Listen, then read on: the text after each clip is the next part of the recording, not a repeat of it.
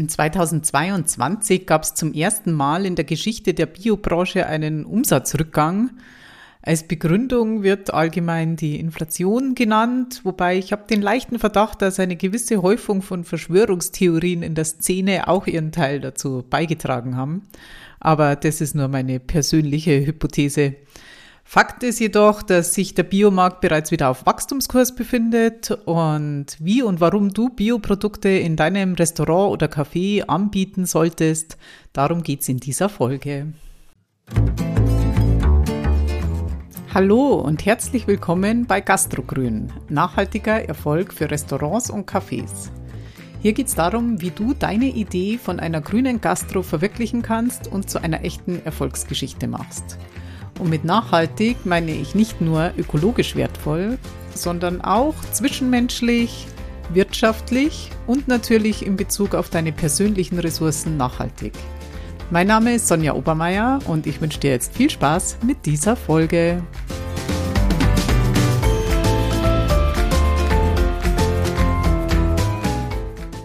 Ich betreibe seit 2011 den Klingelwirt, Münchens erstes Bio-Wirtshaus und das mache ich mittlerweile in Teilzeit, was mir die Möglichkeit gibt, andere, vielleicht auch dich, dabei zu unterstützen, deine Vorstellung von einem nachhaltigen Restaurant oder Café zu verwirklichen. Warum also Bio? Primär aus zwei Gründen. Bio-Lebensmittel sind verlässlich, weil kontrolliert nachhaltig und die Nachfrage steigt kontinuierlich.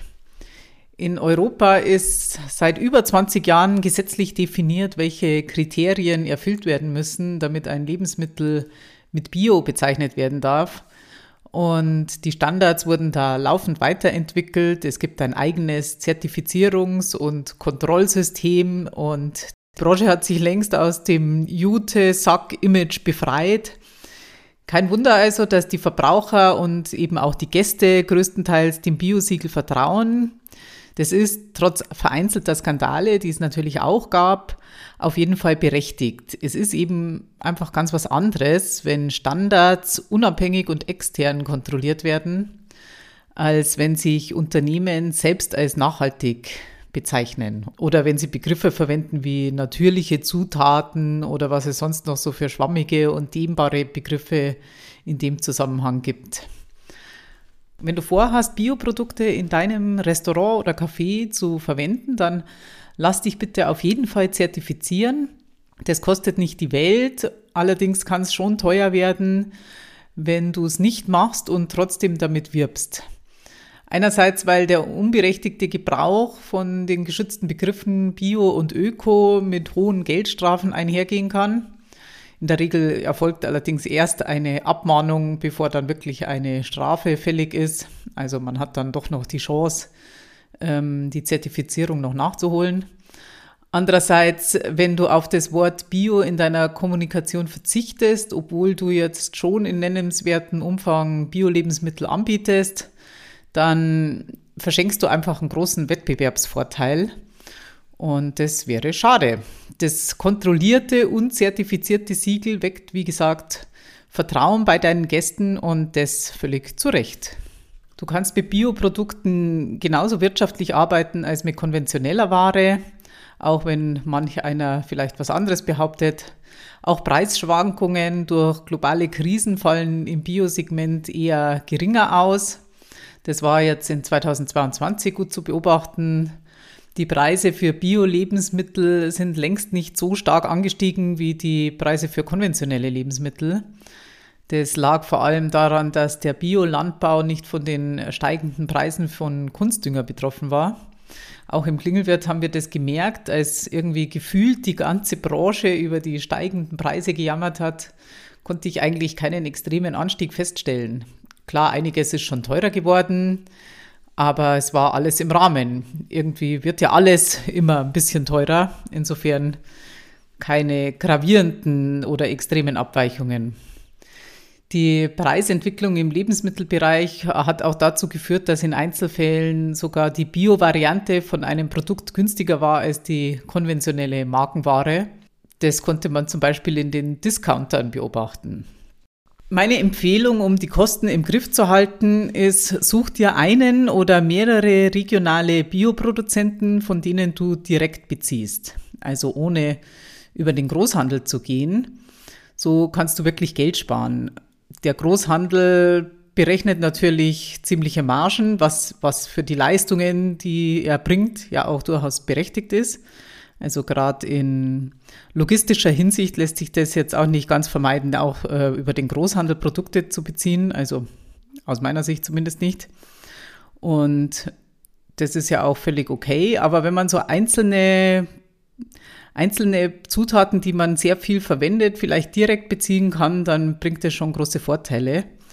Erstens preislich und auch, weil sich so eine persönliche Geschäftsbeziehung zum Biobauern vor den Toren deiner Stadt auch wunderbar vermarkten lässt.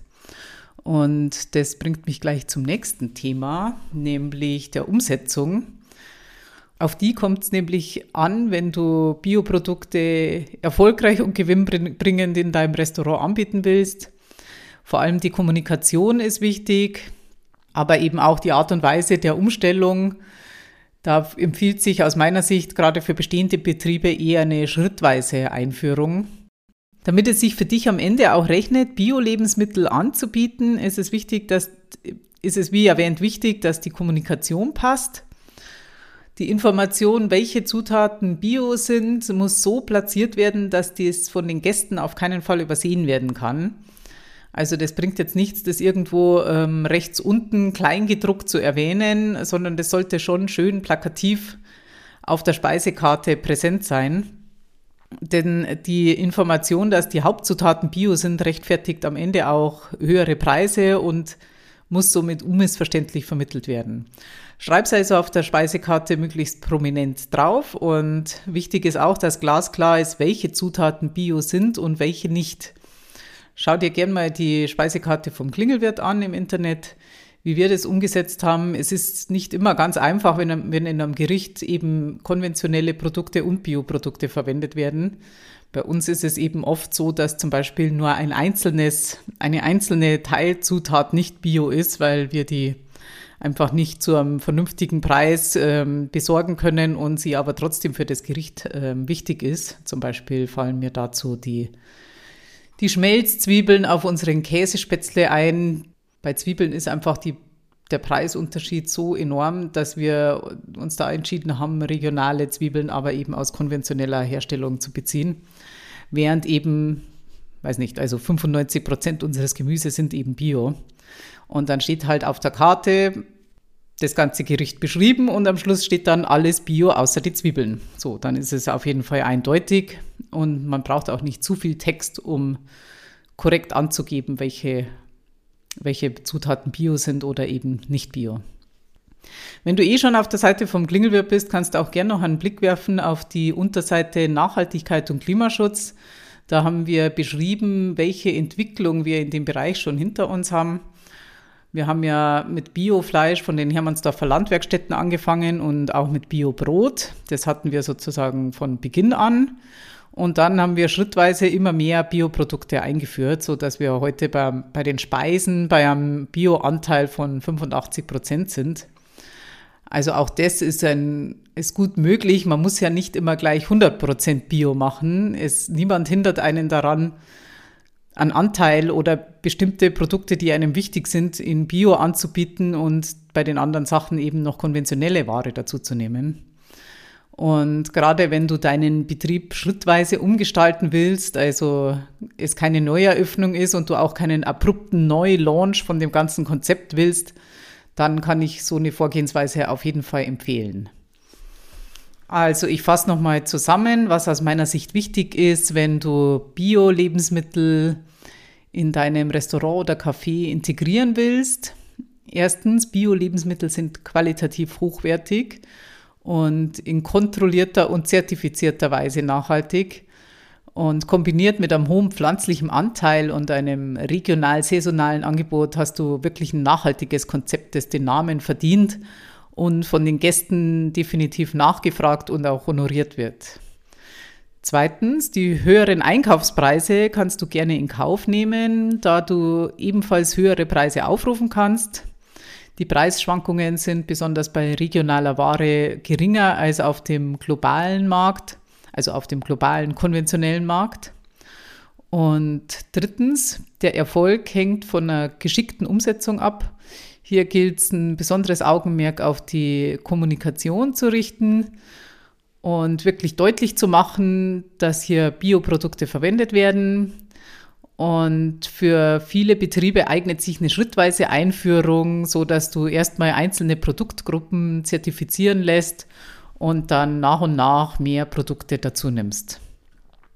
Falls du einen Gastrobetrieb im Raum München betreibst, habe ich noch eine gute Nachricht für dich. Das Projekt zu Tisch fördert die Beratung von Betrieben mit dem Ziel, mehr Bio und Fleisch aus artgerechter Haltung in die Münchner Gastronomie zu bringen.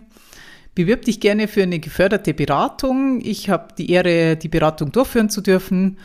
Und auch alle Nicht-Münchner, die sich auf Gastrogrün zu einer kostenlosen Erstberatung anmelden, auf die freue ich mich natürlich ebenso. Ich wünsche euch eine tolle Woche. Bis bald. Tschüss.